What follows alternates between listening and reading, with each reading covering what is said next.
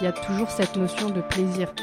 les gens, ils ne sont pas là pour se faire du mal, ils sont là pour apprécier un moment. Donc le vin va permettre encore plus d'enjoliver ce moment et de passer encore un meilleur moment.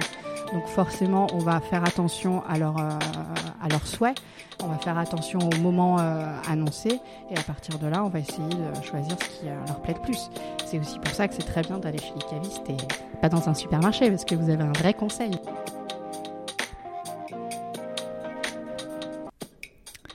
Bienvenue dans Vibration.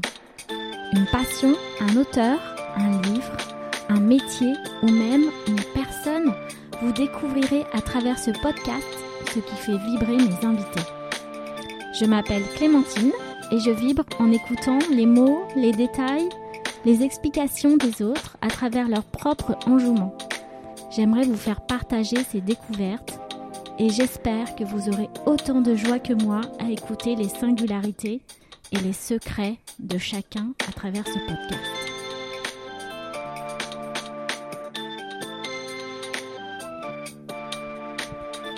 Aujourd'hui, je reçois Laetitia Gauteron, caviste passionnée directrice de la boutique de vin Le 22 à Montreuil. Le 22 est une cave où l'on trouve des vins classés par région, des spiritueux et un espace dédié aux grands crus. J'ai été séduite par le lieu très soigné et une arrière-boutique donnant sur une terrasse baignée de soleil, permettant l'accueil d'ateliers et d'événements. En tant que néophyte du vin, j'ai beaucoup apprécié échanger avec Laetitia sur sa vibration, qui est donc son métier, il suffit de l'entendre parler pour se rendre compte de son grand enthousiasme et son dévouement. Elle a aussi à cœur de soutenir les femmes dans ce métier trop souvent masculinisé.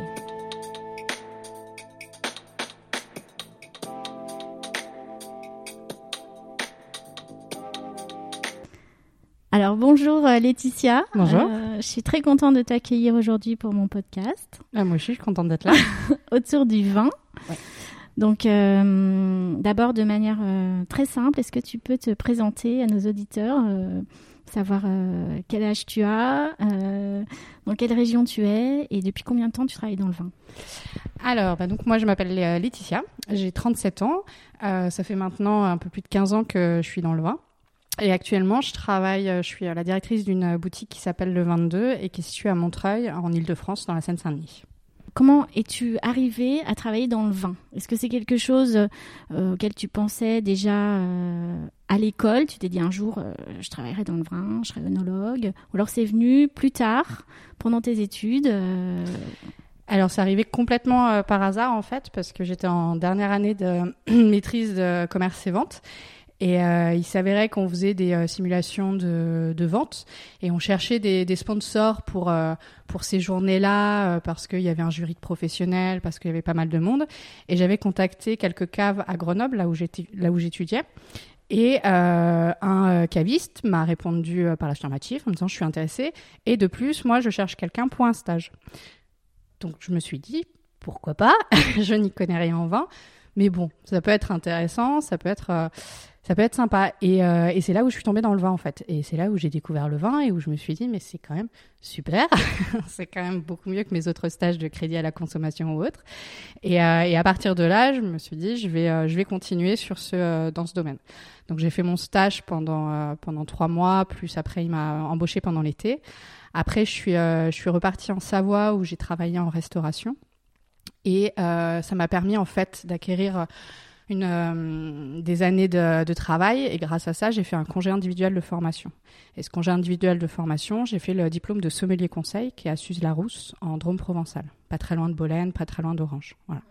C'est une formation qui dure euh, qui dure six mois, qui est une formation diplômante euh, où vraiment on vous pose les bases, voilà, en termes de de viticulture, d'onologie, de dégustation. Il y a beaucoup de dégustation. Il y a quelques stages. Et après, voilà, après, c'est comme ça que je suis, je suis tombée dans le bain et, euh, j'ai démarré euh, le monde du travail dans le vin.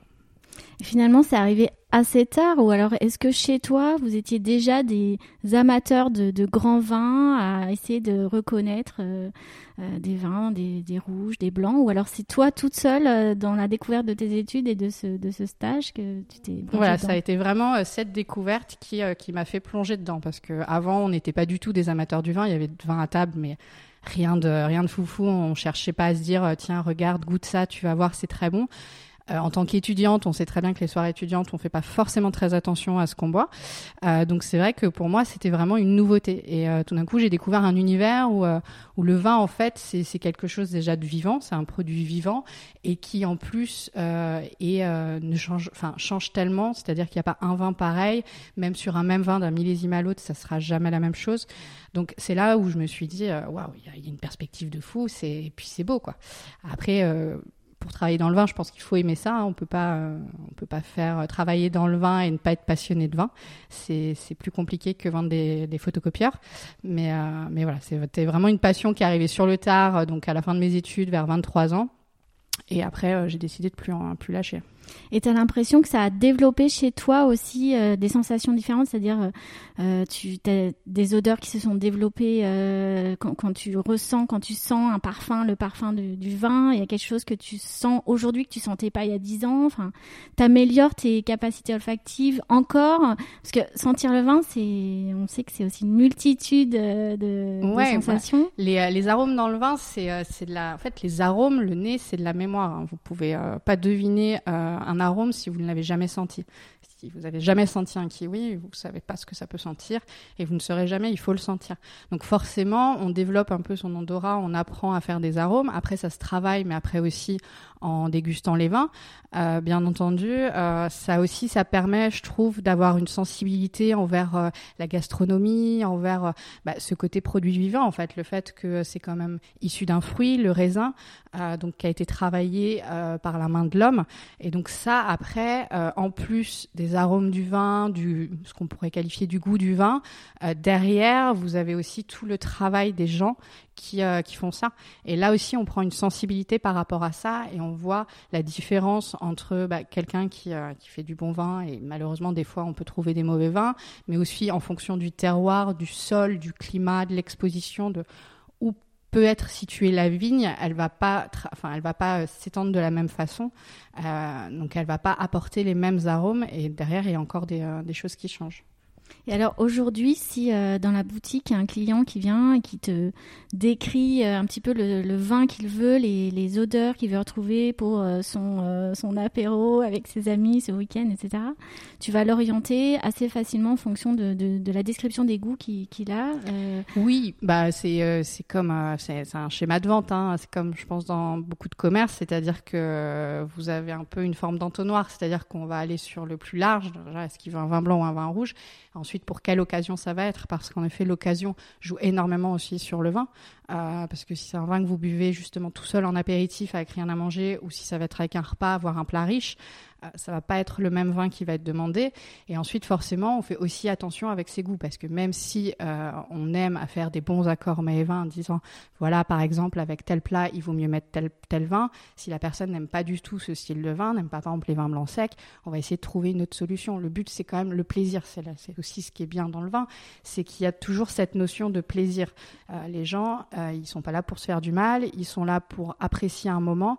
Donc le vin va permettre encore plus d'enjoliver ce moment et de passer encore un meilleur moment.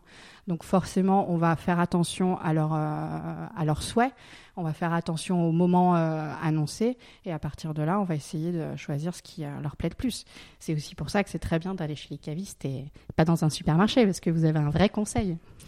Et alors, les gens qui viennent euh, vous voir à la boutique, c'est quel genre de personnes? C'est plutôt des jeunes, euh, des personnes plus âgées, des, hommes, des femmes euh?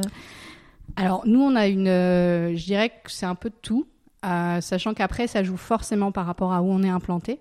Nous, on est situé dans le bas Montreuil, à la limite de Vincennes. On a une, quand même une, une grosse clientèle de jeunes familles, donc qui ont entre 30 et 40 ans, avec des enfants en bas âge. un peu comme moi en fait. Et, euh, et donc, c'est vrai que ça va être notre clientèle principale. Ça, c'est la grosse clientèle de quartier. Mais après, en effet, vous pouvez avoir des, des jeunes qui veulent euh, bah, goûter une bouteille pour une fois, se dire tiens, je veux me faire plaisir, ou qui veulent faire un cadeau à leur, à leur père ou à leur mère. Vous avez des personnes âgées bah, qui ont aussi envie de se faire plaisir, mais qui boivent moins de vin parce qu'ils se disent voilà, moi maintenant, je bois moins de vin parce que sinon c'est compliqué. mais ils veulent faire une sélection. Voilà ils un peu plus précise. Euh, ils viennent ici pour le conseil. Euh. Exactement. Et après, bon, on a un site internet où là, c'est vrai que nous, notre site internet est plus focalisé sur les euh, pépites, sur les vins un peu recherchés, les domaines un peu recherchés, ce qu'on pourrait qualifier les domaines un peu sexy. Et, et c'est vrai que là, on a une clientèle donc qui est, qui est nationale, voire un peu en Europe, où là, les gens sont moins à la recherche d'un conseil, plus à la recherche d'un vin précis. Euh, mais après, bien sûr, euh, il y a des sites internet où les gens euh, veulent du conseil. Nous, on peut fournir ce conseil hein. sur le site internet. Les gens peuvent nous envoyer des messages pour nous demander j'ai besoin de, besoin pour un mariage de tel vin, comment je peux faire? Et après, on, on prend des rendez-vous. Voilà. Et après, on a aussi les gens qui viennent ici pour nos ateliers dégustation. Donc nous, on donne différents cours de dégustation. Ça peut être autant des cours qui durent une heure, un peu en mode after work, où là, vous avez trois vins dégustés, un assortiment de charcuterie fromage. Et l'idée, c'est de de voilà, de discuter tranquillement autour d'un thème sur ces trois vins, voilà, de, de, parler, que les gens puissent poser toutes les questions qu'ils veulent poser, parce que même si on a un thème, on reste toujours ouvert. Le but c'est d'apprendre et de se faire plaisir. Et, et dans, dans, ces ateliers de dégustation, c'est plutôt du rouge, du blanc, les deux. Enfin, il y a un thème au départ quand on choisit de faire l'atelier dégustation, on réserve la soirée sur le rouge ou? Ouais, alors vous avez, il y a des thèmes qui peuvent être uniquement en effet sur le blanc. Par exemple, là j'ai fait un atelier la semaine dernière qui était sur un cépage qui était le chenin. Donc le chenin c'est un cépage blanc, donc on peut faire que des vins blancs, mais on peut faire des vins blancs effervescents, des vins blancs secs, des vins blancs moelleux. Et euh, sinon, après, vous avez un thème, ça peut être sur une région. Donc là, dans la région, en effet, on peut aller voir des blancs, des rouges, des moelleux, des rosés. Euh, après, ça peut être euh, également sur une idée d'accord, du style le bœuf, quel accord avec le bœuf? Et là, forcément, on va aussi proposer différentes mm. choses.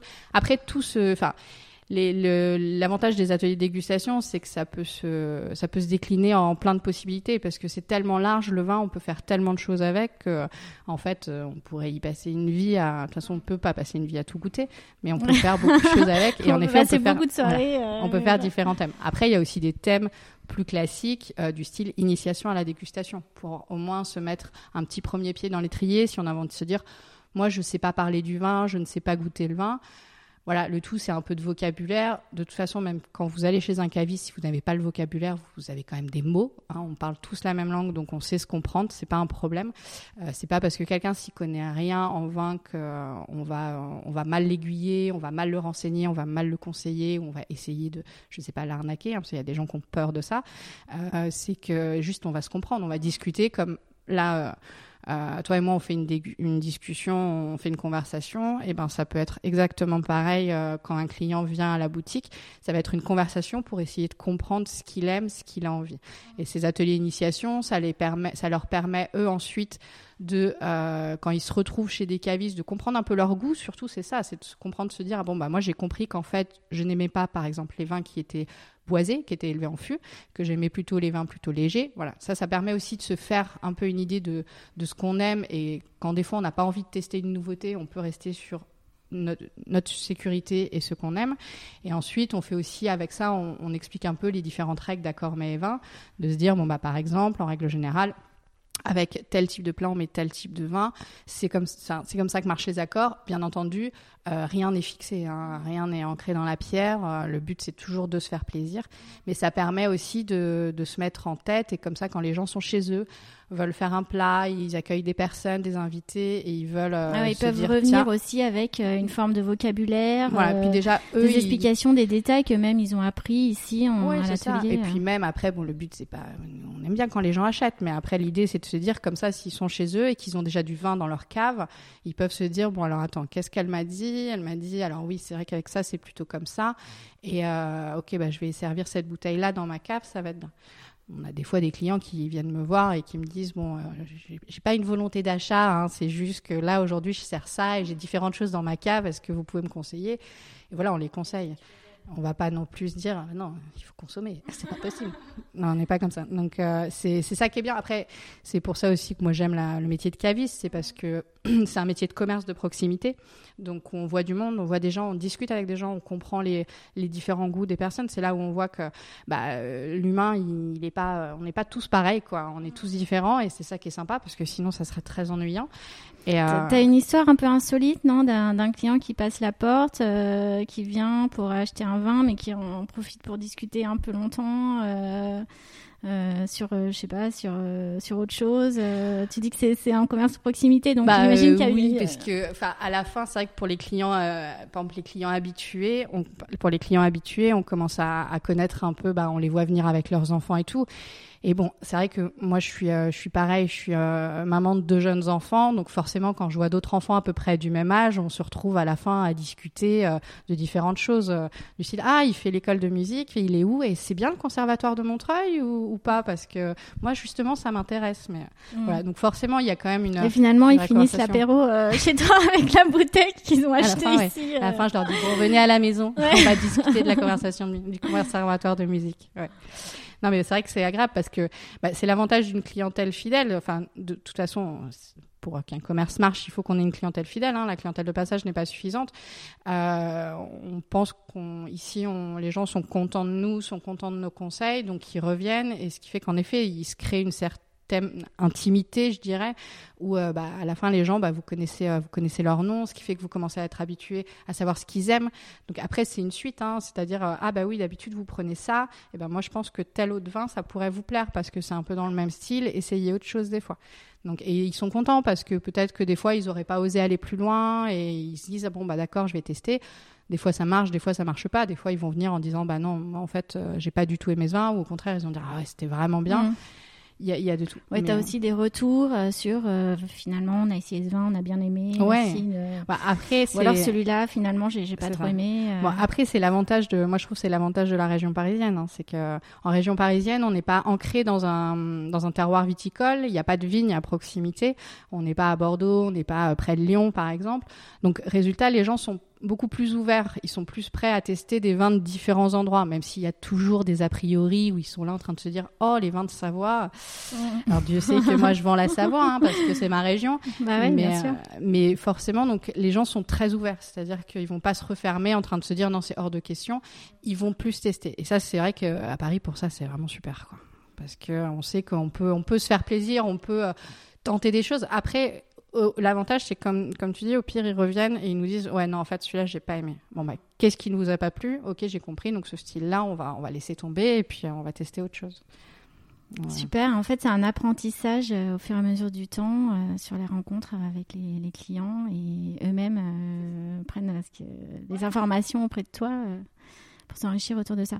Et donc, euh, j'ai compris aussi que autour du vin, toi, tu, fais partie d'une association. Euh, si, tu veux nous en parler un petit peu sur euh, la place des, femmes dans le monde viticole, du vin en général ou l'œnologie. Donc, moi, je fais partie depuis maintenant un peu plus d'un an dans une association qui, d'une association qui s'appelle Women Do Wine. c'est une association qui a pour but, en effet, de mettre en avant la place des femmes dans le monde du vin. Donc parmi les membres, il y a maintenant un peu plus de 350 membres euh, de partout dans le monde d'ailleurs, hein, c'est international. Euh, ça peut être autant des vigneronnes que euh, des cavistes, que des sommelières, mais également des blogueuses dans le vin, des juristes dans le droit du vin, et également simplement même des passionnés de vin qui veulent elles aussi mettre en promotion et faire la visibilité des femmes du vin. ça c'est important parce que en fait c'est venu d'un constat. La personne qui a créé cette association, c'est Sandrine qui est caviste euh, et euh, journaliste belge, qui a, qui a, quelques années, qui a reçu une euh, distinction pour le meilleur blog sur le site, sur le magazine de la RVF, la Revue des Vins de France, pour son blog qui s'appelait la Pinardothèque. Et en fait, donc c'était c'était les c'était l'homme du, du, vin. Et donc elle s'est dit l'homme, l'homme, bon vous êtes bien gentil, mais moi je suis pas un homme.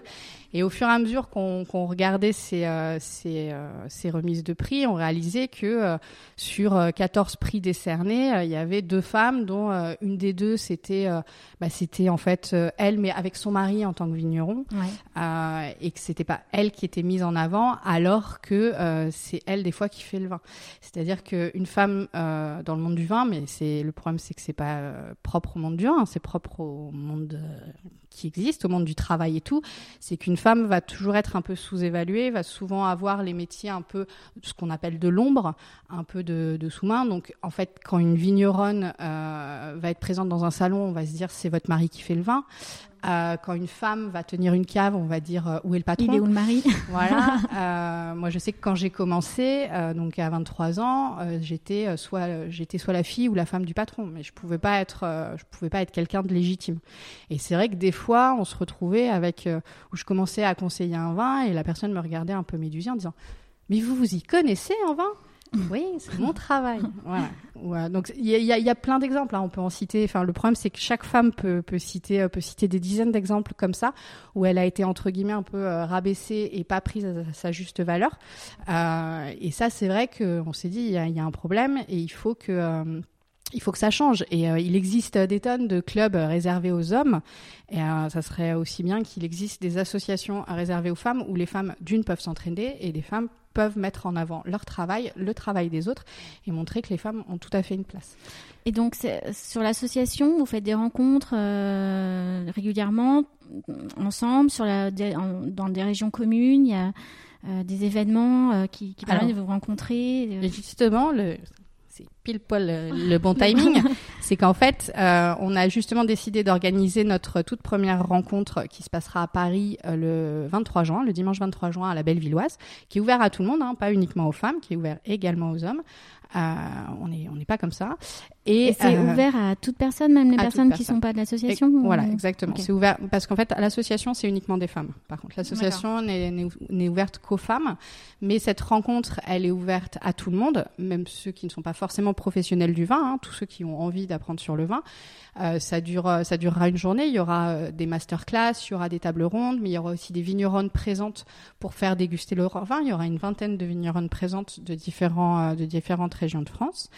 Et euh, ça, justement, ça a été, euh, on a pu euh, le faire parce qu'on a lancé une campagne de financement participatif sur Ulule qui vient de se terminer justement hier et qu'on a réussi. Donc, on est ravis parce qu'on a pu, on a pu atteindre le financement qu'on souhaitait. Ça va nous permettre de faire, de faire ce premier événement et normalement de suivre pour un deuxième l'année prochaine. Euh, Vous attendez à peu près combien de personnes euh, euh, bah sur place? On a vendu, en fait, c'était via la campagne Ulule qu'on a vendu les, les, billets et on, avait, on a vendu un peu plus de 300 billets. après, on pourra acheter les billets également sur place. Si les gens veulent venir et tout, les billets seront achetés sur place. Voilà. On espère qu'il y aura beaucoup de monde. Nous, on a confiance. On, on, voit que beaucoup de personnes sont derrière nous. Et, euh, on va regarder notre agenda, là. On va peut-être venir aussi. bah oui, il faut. À Bellevilloise, c'est un bel endroit. C'est sympa. C'est un dimanche. Et tu connais déjà des, des, personnes dans cette association ou alors euh, tu t'es connecté à eux un peu par internet? Enfin comment t'as comment as appris que cette association existait? Est-ce que alors, ça a été recommandé? euh, non ça a été euh, en fait ça a été beaucoup par les réseaux sociaux parce que donc je suivais sur les réseaux sociaux Sandrine et, et quand les fameux prix ont été décernés, donc en 2017, il y a, il y a encore eu cette histoire de euh, il y, a que trois femmes sur 15 euh, enfin on, s'en sort je trouve ça dingue qu'en 2017 encore il, n'existait pas encore ce genre d'association qui permettait aux femmes autour du vin de se distinguer. il y en avait mais plus pour euh, pour les vigneronnes au sein des régions il existe beaucoup d'associations de vigneronnes par région. Donc, vous avez Aliénor pour les Aliénors d'Aquitaine, voilà. Mais dans toutes les régions de France. Vous avez les fabuleuses en Champagne aussi. Euh, mais dans, voilà, dans beaucoup de régions de France, en fait, il y a des associations de vigneronnes. Euh, donc il y a quand même quelque chose qui se fait. Là, l'idée, c'était vraiment de euh, prendre en compte tout le monde dans le monde. De regrouper de manière internationale. Exactement. Et donc, quand il y a eu cet énième prix qui a fait un peu un. Bah, il y a eu un peu un coup de gueule par rapport à ça. tout d'un coup, il y a plusieurs personnes qui se sont dit on peut faire quelque chose. Et en fait, euh, à ce moment-là, euh, ils se sont dit, bah, on peut créer une association. Et donc, euh, l'association a été créée. Donc, euh, c'est vrai que moi, je suis, je suis ravie de faire partie euh, des vraiment des tout débuts, hein, parce que je pense que je fais partie des toutes premières aussi à, à avoir adhéré, parce que je considère que c'est très important. Bah, déjà en étant une femme, hein, de toute façon. Mais, mais voilà. Donc, ça fait maintenant un, un, an et demi que ça existe, et on fait notre première rencontre dans un mois. Et, donc, je pense que voilà, c'est le début en fait. On se dit que on sera, euh, on est ravi de pouvoir faire ça. On espère qu'un jour il y aura plus besoin de faire ça en fait, parce qu'il y aura plus besoin de ces rencontres, parce vrai, que tout le monde aura compris que ben, on est tous à la même échelle et tout, et que on n'a pas, euh, une femme n'a pas droit euh, à son plafond de verre où elle peut pas monter plus haut en termes de responsabilité, parce que je sais pas pour quelle énième raison à biscornu, mais voilà. Eh ben, merci beaucoup, Laetitia, pour, pour tous ces détails. on sent bien tout l'enjouement que tu as euh, dans, les détails que tu nous as donnés autour du vin. Euh, c'était vraiment très intéressant de t'écouter. Ah bah, euh, j'espère que on viendra un petit peu plus souvent dans la boutique pour avoir de tes conseils. N'hésitez pas, nous on est là de toute façon. on sera ravis de vous proposer de très belles choses. Merci Laetitia. Merci.